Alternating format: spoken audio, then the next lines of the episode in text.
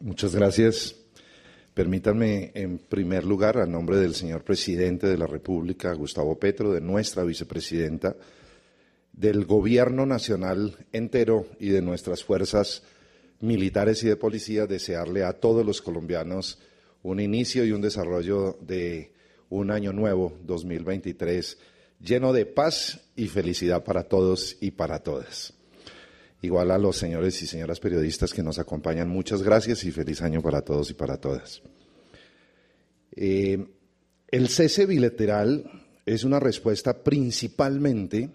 a las comunidades y organizaciones sociales que piden la paz en el territorio.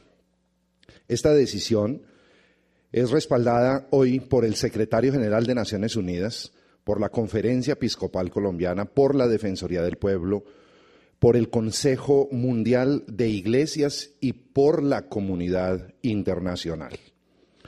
El Estado Mayor Central, FARC-EP, está comprometido con el cese bilateral decretado por el Gobierno Nacional y avanzará en la definición del protocolo para el inicio de las conversaciones en los próximos días. Las FARC-EP, segunda Marquetalia, ha manifestado su compromiso con la construcción de la paz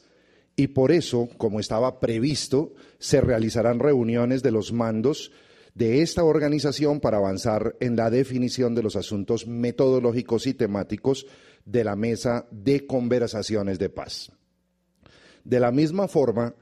las AGC y las autodefensas de la Sierra Nevada ratifican su compromiso con el cese bilateral con estos grupos se iniciarán los espacios de diálogos sociales y jurídicos en los términos previstos en la Ley 2272 del 2002.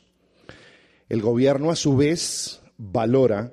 muy positivamente la voluntad de paz urbana de los grupos que operan en Buenaventura, Quibdó, Barranquilla, Medellín y el área metropolitana, Tumaco, Cali y Tuluá,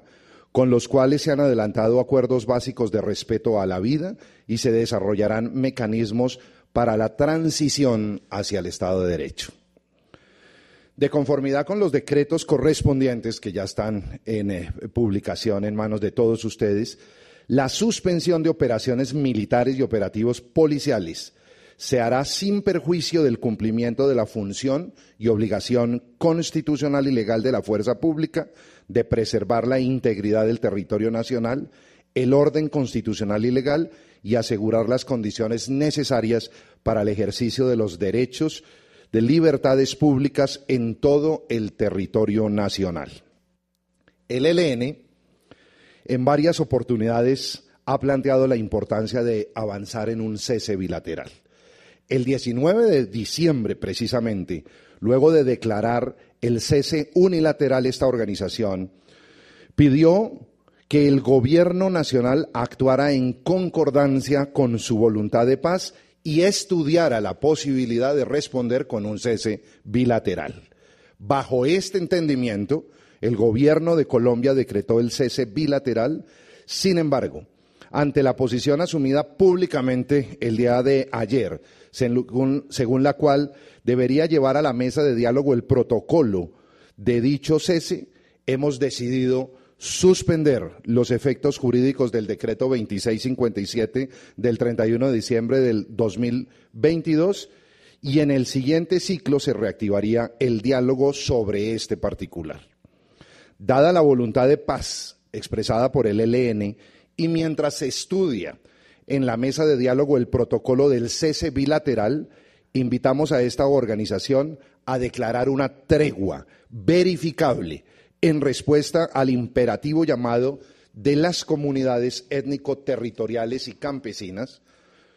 de mantener el cese bilateral y la no violencia en sus territorios. El gobierno nacional no renunciará en ningún momento, bajo ninguna circunstancia, a la búsqueda del respeto por la vida para construir la paz total. Esta es la declaración del Gobierno Nacional